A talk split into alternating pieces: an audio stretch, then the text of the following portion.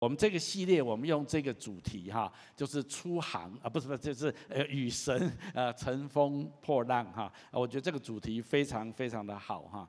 啊，我想我们活在一个这个物质的世界，那么我们常常会不自觉的以为我们所看见的东西就是一切的，但是我们很容易忽略，其实还有一个属灵的世界的存在。请你跟我说，有一个属灵世界的存在。啊，我请你来读一下下面这段圣经节好吗？来，我还有末了的话，你们要靠着主，依赖他的大能大力，做刚强的人，要穿戴神所赐的全副军装，就能抵挡魔鬼的诡计。因我们并不是与属血气的征战，乃是与那些执政的、掌权的、管辖这幽暗世界的，以及。天空属灵气的恶魔征战，有时候你读到这个圣经节，觉得哎奇怪，他在讲什么啊？其实他在讲灵界的力量。圣经上说，其实每一个基督徒，每一个上帝的儿女，你活在这个世界上，你在征战的对象不是人，不是你的朋友，不是你的同学，不是你的老师，不是你的家人，不是人，我们是跟那属血气的征战，我们不是跟属肉体的人征战。圣经特别提到这东西，所以从圣经来看，还有一个灵界的领域存在。啊、这个讲台湾人都很懂哈。哎，我们的灯光要这么暗吗？啊，是不是应该亮一点了呢？啊，OK，因为应该进入讲道的时间了哈。OK，因为我很想看看大家的脸，那这么可爱啊，这么年轻的脸，怎么可以这么暗呢？好，那所以台湾人很了解。现在是农历几月？现在是农历七月，对不对？哎，刚过什么节？中元节。你们年轻人都不过呢，哈啊。那有一天你们出社会，你就知道哈。你敢不拜？试试看，OK 哈。好，那这就是台湾整个的文化里面，其实很了解灵界的力量，因为台湾许多的民俗都有跟这一些力量有所连结啊。但是圣经在讲到这一些灵界的力量，其实最主要的还不是这一些的，好像啊有一些灵界的能力啦，或者是有一些人他们特别会算命呐，啊他们会做一些的啊一些的啊好像有一些的啊 key 档啦或什么这些东西，我我想。那二者最重要的工作，并不是要挥舞灵界的力量来干扰我们，而例如说啊，你不拜他就出现来骚扰你一下，竟敢不拜我这个好兄弟什么之类的哈。就是灵界的力量最重要的、最重要的功能不在这地方。灵界的力量最重要的功能，从圣经来看，是它是有一个撒旦的权势，有一个灵界的力量，它也确实是有力量，但是它最主要的功能是在。影响我们的心思意念，所以下面这段圣经节我请你来读一下好吗？来，我们固然生是生活在这世，但我们作战的武器不是属世的，而是上帝大能的武器，能够摧毁坚固的堡垒。我们要攻破一切荒谬的辩论，推倒那些阻碍别人认识上帝的每一种高傲的言论。我们要掳获每一个人的心思来归顺基督。圣经在讲什么？圣经在讲说真正的属灵征战是你的心思意念。今天跟我说心思意念，能不能再大声一点？心思意念，对，这个是很重要的。那撒旦灵界在征战的比较是心思意念。我告诉你，一个人第一个堕落的起初，一开始是心房被攻破啊，然后你觉得什么都可以，你觉得那样子也没关系，你觉得那个蛮好玩的，试试看。很多时候，当你的心房被攻破之后，然后你就去做一件你可能觉得不太好、你可能觉得不太恰当的事情，可是你说服自己或者别人说服你，那你就同意了，那你就做了。那其实这样子的结果，就会带来一个人生命的毁坏。我们的灯还是不能打亮吗？还是故意的？故意的哈？哦哦，这样子好，对不起，OK，好好，嗯，好。那所以在这个过程里面，我想要让大家了解一下，这是灵界很重要的力量。我在讲什么？我在讲的就是，当你活在这个世界上，或者你出航在人生的大海洋走的时候，你总会被导航的。好，我下面来讲一下哈。我们需要明白是什么东西在影响着我们，影响着我们自己的看法，影响着我们对别人的态度，还有影响我们人生的抉择。你觉得是什么在影响你？很多人认为说，我在这个茫茫的世界当中，到底是谁在开着你我的船？是我们自己吗？我们说当然是我啊，我是自己人生的掌舵者。不，其实你是需要靠导航的。啊，你知道哈？啊，古代的导航是指南针，请你跟我说指南针啊。现在的导航是卫星定位系统啊，对不对哈？如果你一个人在海洋上，请问你，就算你是船长，你完全不需要靠星座，也不要靠指南针，也不要靠卫星定座定位，请问你要航到哪里去？事实上是不可能的，你一定要依依赖。我要讲的重点是这样子。你总要靠依靠，对这个“以”写错了，依靠某一种你相信的东西来导航你的前途。一艘船在海洋上必须如此，因为它看不到陆地，它只是永远看到的是海平面而已。那它到底要怎么样航行？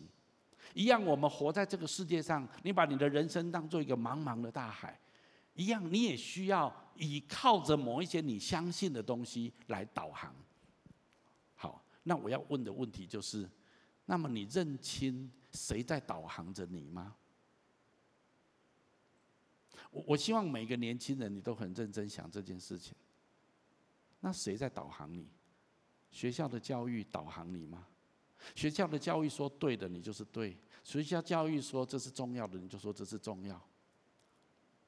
我必须说，学校的教育百分之八九十都是非常好的，特别在技术层面。专业科技的这个层面，但是学校教育里面有很多东西是很有问题的。好，媒体报道吗？媒体报道，我相信也百大部分都是正确的，都是好的。可是你不得不承认，每一个媒体都有它背后的立场。那到底媒体讲的对吗？啊，不然网络世界好了。最近才有一个十四岁的女孩，被网络世界带离开她的家庭。引起台湾社会轩然大波，你要相信网络世界的人吗？同才的看法，那我们同同学大家都这样看，我们朋友们大家都认知，是吗？大家的看法就对吗？大家的认知就是对的吗？还是有那么多不同的同才，有那么多不同的看法，到底你要选择哪一个？你不要以为你的人生不需要导航，你总是被 something 导航。有些人那那被我父母导航，也有可能，你父母很影响你。总是我要讲的，你航你你开着你人生的这一艘船，是好像你在掌舵，好像你在引导，但是事实上你是靠着某一种东西在导航的。我只是想问你，你被什么东西导航？你靠什么导航？那么我今天要鼓励大家的，无论是什么，你总是被导航着。那我要跟你说的是，我期待你做出选择，你愿意让那位被那位爱你、创造你的上帝导航。这就是我今天要跟大家说的。所以今天的圣经节说什么？再读一次好吗？来，我儿，不要忘记我的法则，你心要谨守我的诫命。那你说被上帝导航有什么好处？好，OK，那我下面来谈一谈。如果让上帝掌舵我的人生，上帝来导航我的人生，那我会有什么祝福跟好处？其实我今天要用箴言第三章，第三章啊、你有空回去读箴言整个第三章。但是我从第三章一开始，第三章一开始，这个作者其实这是是所罗门王哈，他说他在教导人，我的孩子不要忘记我的法则，要谨守遵行我的诫命。然后接着第二节，他就说：“怎么一起读一下来？因为他必将长久的日子、生命的年数，还有平安加给你。”所罗门是当代最有智慧的人。当他了悟人生所有的道理之后，他写下了《箴言》这一本书。那他说，一个人如果懂得知道神的法则，谨守遵行神的诫命，那么神，那么他就要啊。神就要把一种长久的日子、生命的年数跟平安加给他。我要特别啊、来谈一下，哎，OK，PowerPoint 也棒，OK，好，来来，OK，我我特别把这个字框起来哈。这个字我们稍微来解释一下。这个经文当中“长久的日子”、“生命的年数”，它原文的直接翻译，希伯来直接的翻译是“日子的长度和生命的年数”。你说这是什么意思呢？我来说明一下，日子的长度是指长寿，请你跟我说长寿。还有生命的年数是指充满生命的长时间。这个生命的意思是指活得有意义、值得活得长寿的一生。你知道有些人活得很长寿，但是活得很痛苦啊。那他这里是讲的活得很值得活得长寿的一生。所以整体来讲，这处的经文是指你可以长时期的活在幸福加上属灵的福乐的一生。所以这段圣经节讲的意思是这样子。另外一个翻译版本是，因为他们就是当你知道神的法则，而且遵行神的命令，如果你做这样的事情，会带给你长久，就是长寿的日子，而且丰盛的生命，再加上福乐。好，我要讲的是箴言，告诉我们你怎么样。让上帝导航你的人生。我要从箴言第三章来描述这种生命历程。这段圣经节告诉我们，上帝导航我们的人生有三个好处。第一个，长久的日子。长久的日子，活在这个世界上，你可以长寿啊！我不知道你想不想活得比较久一点。前一阵子，我跟啊有一位企业家。啊，就是啊，TVBS 的董事长哈，这个陈文琪，他也是王雪红的先生啊啊，他我们在有一个餐叙里面，他就说，以现在的科技，现代的人很有可能会活到一百岁啊，就是说未来的医药也好，科技也好，现在的人很可能会活一百岁哈。但是问题是不是活得长久就好，要活得快乐，你同不同意啊？有些人活得很长久，活得很痛苦哈。圣经上有跟我们说，你要怎么样活得长久？圣经有说，如果你遵照神的法则来生活，你会在地上有长久的日子。圣经有很多类似像这样的经文哈，我今天来读一下这段圣经节好吗？来，要孝敬父母，使你得福，在世长寿，这是第一条带应许的诫命。所以你看圣经说什么？如果你孝敬父母，你尊敬你的父母亲，那么你就会蒙受祝福，而且在世长寿。圣经特别说，这是第一条带应许的诫命。我在说什么呢？我在讲圣经上有很多的应许，告诉你你怎么样活在这个世界上。如果你要活在上帝的法则跟遵行上帝的命令，你会得到一个基本的结果，那个基本的结果就是长寿。你说没有啊，牧师，我看很多基督徒也很早死啊，啊，那也没有多长寿啊，啊，OK，我我要讲的是这样子，神给我们的法则是普遍的法则，你听听你跟我说普遍的法则，能不能再让我听？普遍的法则，对，OK，好，一种普遍的法则，可是神有一些特殊的法则，我先讲普遍的法则，例如说。圣经说，我们祷告，神就要垂听，就要回应我们的祷告。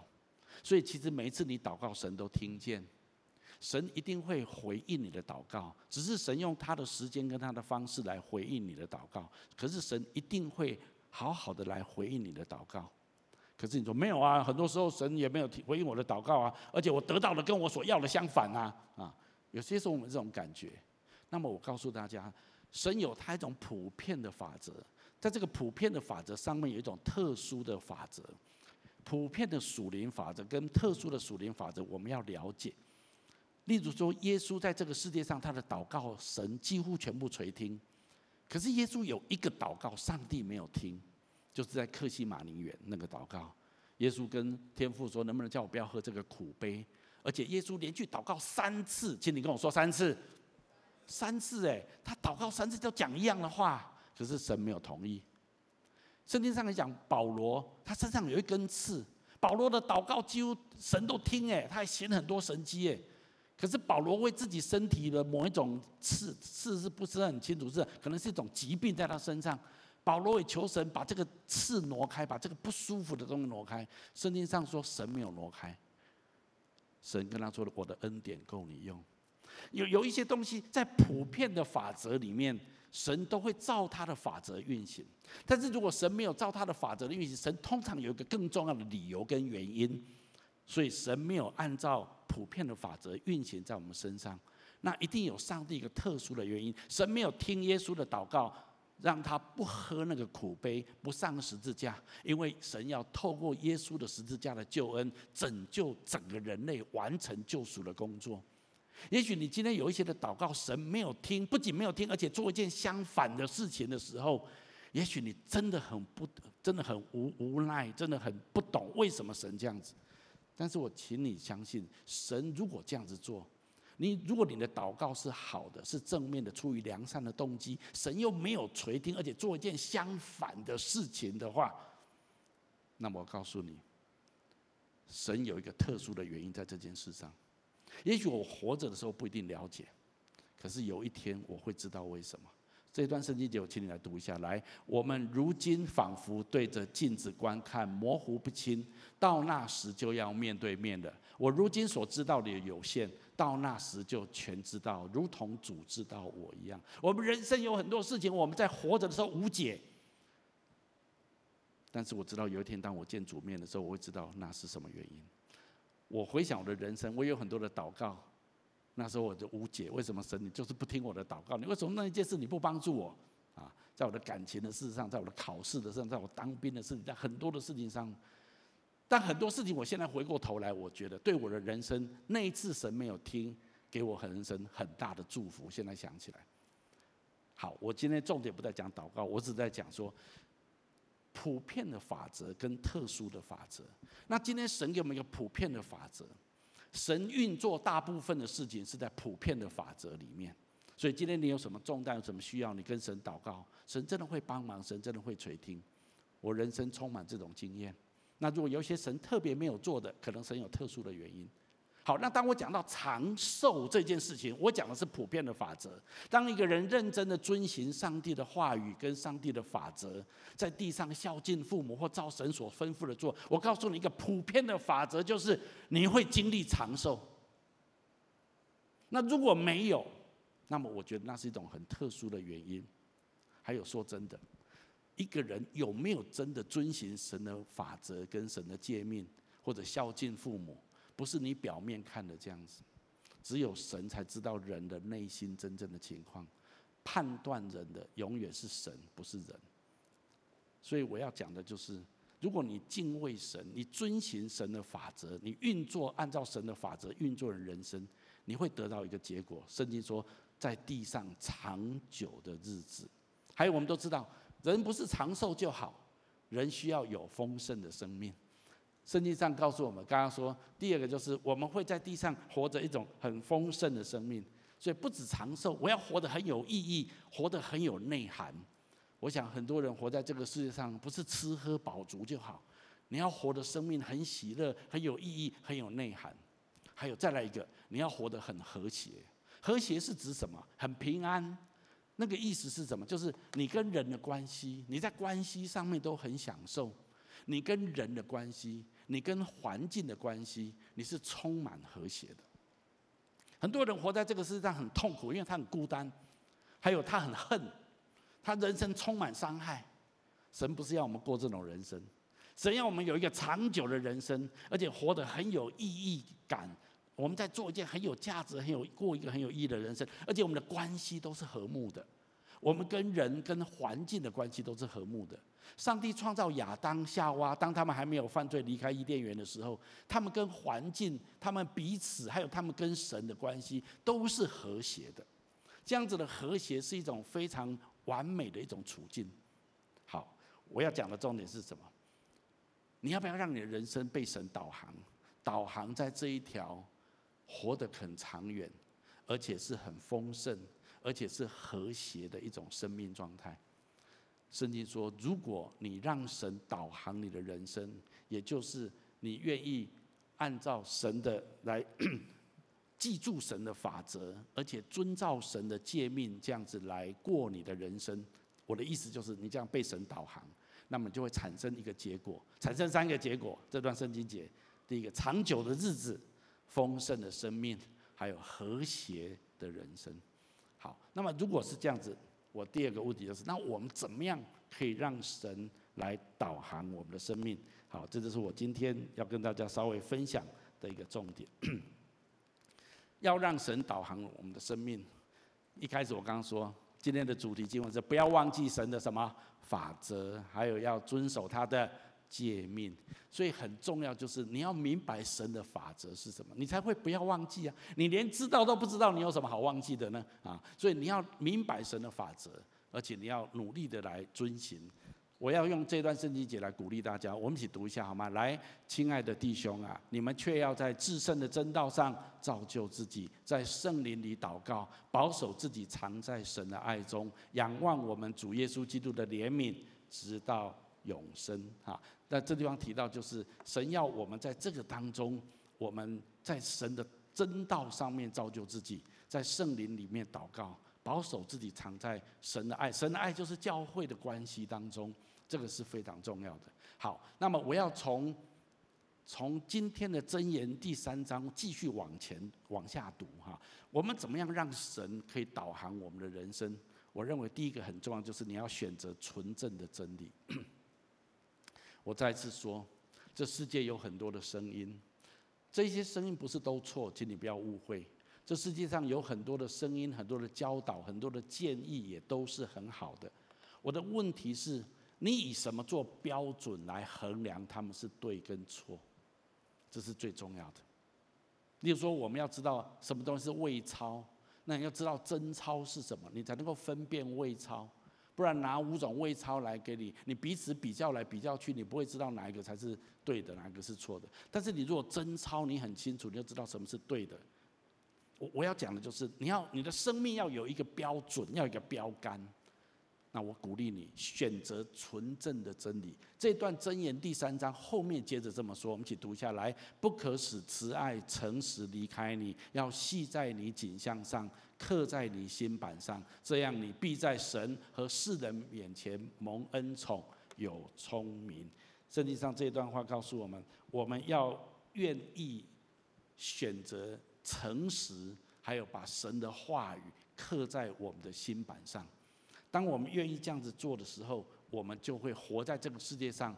我们会在人面前蒙恩，在人面前蒙恩，就是我们会有好的关系，我们会活在一种和谐的状态的里面。讲到这个真理，圣经有一句话，我们一起读下来：求你用真理使他们成圣，你的道就是真理。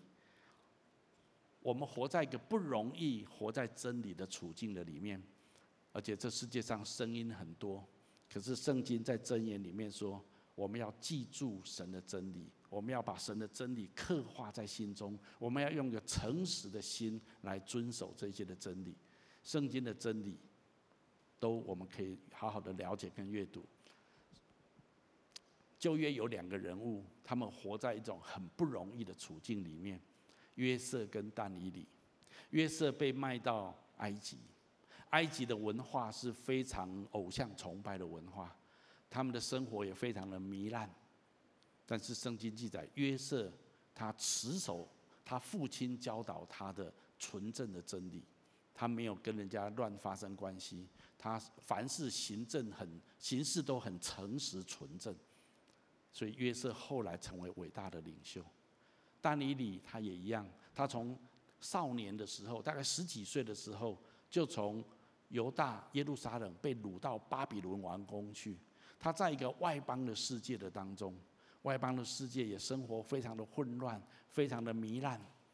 但是但以理他跟他的朋友们，他们持守圣洁的生活，他们持守圣经的教导，他们不跟别人同流合污。但以理经历三个皇帝，他做三种不同皇帝的宰相，但是他在每一个处境里面，他都是位高权重。因为神使他在世人面前蒙恩，注意哦，前面那段圣经解说，在世人面前我们可以蒙恩宠。如果上帝与你同在，你会在别人的面前蒙恩宠。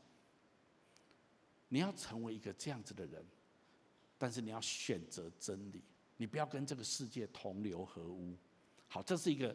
态度的问题，你愿不愿意选择以圣经真理做你人生的圭臬，做你人生的标准？这是第一个。第二个，我要提醒就是专心的信靠上帝。箴言继续往下面走，下面这段圣经解释，我个人非常喜欢的，我们一起来读一下好吗？来，你要专心仰赖耶和华，不可倚靠自己的聪明，在你一切所行的事上都要认定他，他必指引你的路。不要自以为有智慧，要敬畏耶和华，远离恶事，这便医治你的肚脐，滋润你的白骨。注意这地方特别他提到，不要倚靠自己的聪明。后面说不要自以为有智慧。我告诉你，今天的世界的教导刚好相反。这世界的教导要告诉你说，其实你很聪明，其实你很有力力量，你你靠你自己就好，你做你自己就好，你自己最强，你自己最大，别人都不能够给你建议，别人都不能够影响你，做你自己。我告诉你，这世界上的教导是这样子，对一半，我告诉你，对一半，是你要负责负起你自己生命的责任，好好的活出上帝创造你的独特性，这是对的。可是错的地方在，你不能够依靠自己的聪明，你不能够依靠自己的智慧。世界的教导都对一半，我告诉你，可是圣经的教导是准确的。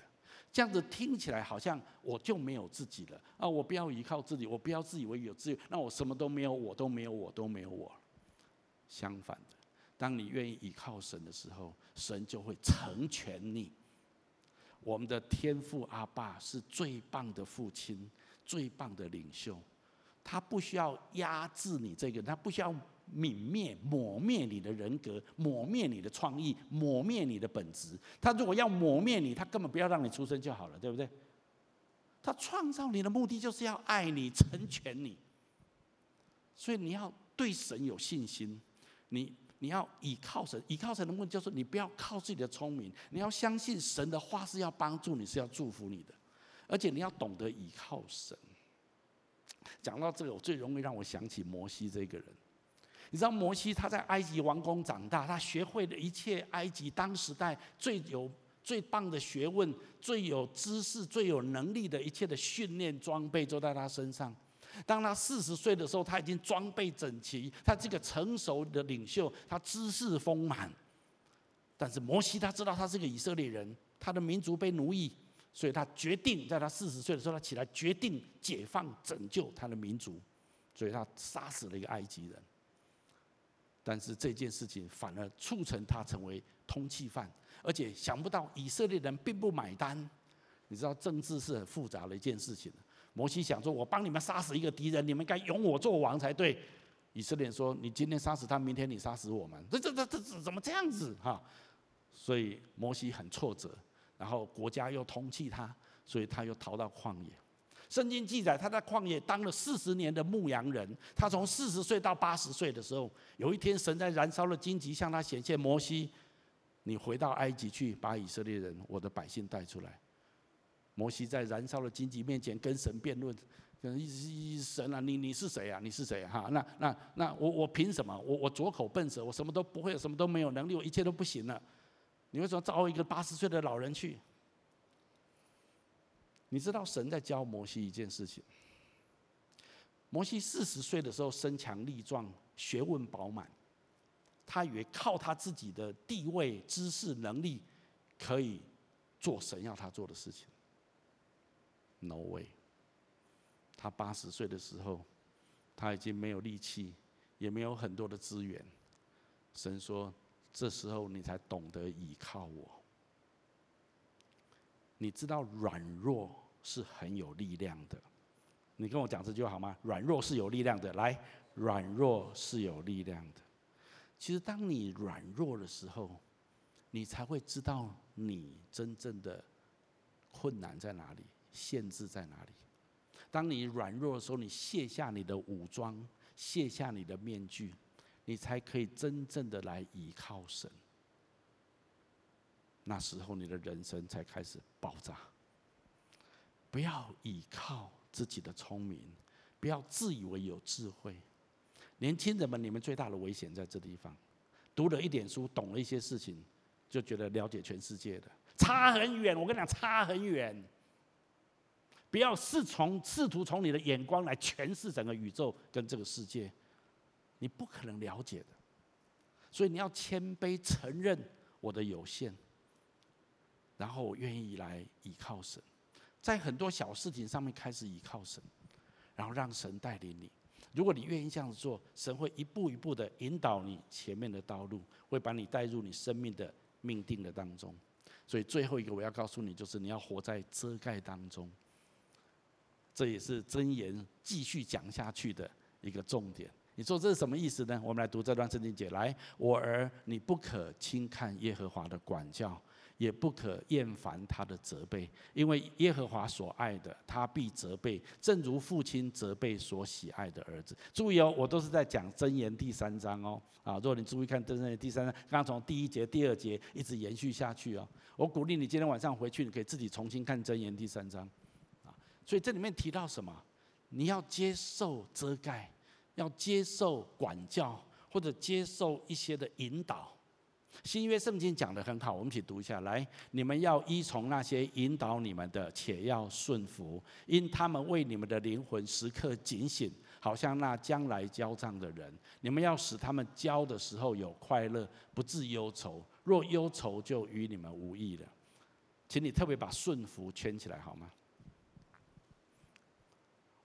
在这个时代，讲顺服会被 K，你知道吗？你知道现在很多教会牧师哈，在证婚的时候已经把一个证婚词挪掉了啊，在教会传统上面，在男女在结婚的时候要讲这个证婚词，就是做丈夫的，你有没有在上帝面前立志要爱你的妻子，像基督爱教会，为教会舍命？男生要说我愿意哈，那牧师嗯好，但是他要问太太，做太太的你愿不愿意来啊？爱你的丈夫，顺服你的丈夫，像教会顺服基督一样。现在很多教会都不敢讲这个了。你不能叫太太顺服先生，为什么先生不顺服教会？为太太为什么太太顺服先生？啊，这个为什么女人就要顺服男人？男人不能顺服女人啊？其实你仔仔细看圣经哈，圣经在另外一处是说夫妻要彼此顺服。我在讲什么？这个时代的主流思想，把顺服从我们生命当中拿开。你不需要顺服任何人，你不需要听任何的人，做你自己就好。我告诉你，你等着毁灭你的人生。你要顺服，顺服你的父母亲，顺服你的师长，顺服你的长辈，顺服那些属灵上跟带领你的。当然，你顺服他们有一个原则，就是圣经的真理是你最需要顺服的。你要锻炼一种顺服的品格在你里面。顺服是什么？我明明不喜欢这件事，可是我知道这是对的，我愿意去做，这个叫顺服。但是我今天，我今天鼓励所有的年轻人，我希望荆棘教会的年轻人逆这个世代的潮流而走。别人不顺服，我就偏偏顺服。我就是愿意顺服那些对的教导，那些准确的品格，那些我羡慕的，是我生命的典范跟榜样。我告诉你，当你愿意顺服地上的权柄，你就能够顺服神。如果你不能够顺服神在地上的权柄，你就不可能顺服神。这就是圣经告诉我们非常重要的教导。所以圣经上跟我们说，你要被遮盖。被遮盖的意思就是说，我人生难免犯错，可是我犯错的时候，有人提醒我，有人建议我，有人警告我，劝勉我，我要愿意聆听。一个人如果有聆听的耳，愿意听别人劝勉，他的人生可以避免许多的错误。我再次说，这样子的教导违背今天世代的教育的潮流。但是我今天要鼓励，我也要特别在教会里面要特别跟年轻人说，你一定要锻炼你自己，有一个聆听跟顺服的态度在那里面。如果你愿意这样子做，你将蒙受上帝重大的祝福在你的生命中。如果我们愿意这样做，我们就让我们自己的生命放在上帝的法则跟遵守他的诫命的里面。最后，让我做一个总结。我们很多都是学生，你还在求学当中，功课跟学问非常重要。但是，让我告诉你，还有比功课跟学问更重要的，就是圣经说的。我们如果真的要让神导航我们的人生，那么对神来说，我们拥有更真实，我们有真实的智慧，比拥有学历、专业或技巧来得更加的重要。所以这一段圣经节的后面有一句很重要的经文，我们一起读一下：来，得智慧、得聪明，这人便为有福，因为得智慧胜过得银子，得其利益强过金金。我今天告诉你们的智慧。就是顺服，顺服是这个时代不会说的，学校不会教你，课堂同学不会这样子讲，可是，在教会我一定要教导你，因为这是非常重要的智慧之一。那我怎么样拥有真实的智慧？圣经上这么说，我们一起最后读一下来：敬畏耶和华是智慧的开端，认识至圣者便是聪明。所以我今天鼓励所有的年轻人，你希望让你的人生被上帝导航吗？无论如何，你总会被导航的。你不可能自己活在这个世界上没有任何的依据，没有任何的呃呃标准，没有。你总会自己找一个依据，找一个标准。问题是你找什么？今天你也可以找世界的网络上所说的、学校老师说的、同学说的、媒体说的，你都可以去找他们。但是你如果有智慧、有聪明，圣经上说，敬畏耶和华是智慧的开端。你以上帝永恒的真理成为你人生导航的指标，上帝必与你同在。你会有三个祝福：在世长寿、生命丰富，而且会有一个和谐的人生。我们一起来祷告。阿爸父神，我奉你的名祝福每一位年轻朋友，不论在现场分堂或分堂店或者线上。主，我求你把一个属天的智慧放在我们的年轻人当中，让我们从年轻的时候就懂得分辨什么是真正的智慧，什么是最重要的导航的标准，乃是你的法则，乃是遵循你的诫命，好让我们的生命因此蒙福。主，一个新的学期开始，我求你的恩典满满的在每一位年轻人的生命当中来祝福他们。好吧，我请每一个年轻人继续把眼睛闭着，在不论在现场或在线上或在分堂点，也许我们当中有一些年轻人，你还没有信靠耶稣，你还没有认识这位主，但是这位主耶稣，他真的要把你生命当中最大的智慧、最大的祝福带给你，最重要的，他要跟你建立一个永恒深远的关系，他要来引导你的人生。他要来导航你的人生，让你的生命带来长寿、带来丰盛、带来和谐。你也许问说：“那我要怎么做呢？”如果你愿意的话，我要用个简短的祷告来接受跟信靠耶稣。就在今天晚上这个时候，邀请耶稣进到你的生命当中，请他成为你生命的导航者。如果你愿意的话，你可以跟着我来做下面的祷告。亲爱的主耶稣，亲爱的主耶稣，在这个时候。在这个时候，我愿意打开我的心，我愿意打开我的心，邀请你进到我的心中来，邀请你进到我的心中来，成为我的救主，成为我的救主，还有生命的主宰，生命的主宰。我要请求你赦免我的罪，我要请求你赦免我的罪，宽恕我一切的过犯，宽恕我一切的过犯，带领我的人生，带领我人生，活在你最美好的道路中，活在你最美好的道路中，赐给我你的智慧，赐给我你的智慧，我愿意让你来导航。我这样子祷告，是奉耶稣基督的名，是奉耶稣基督的名，阿门。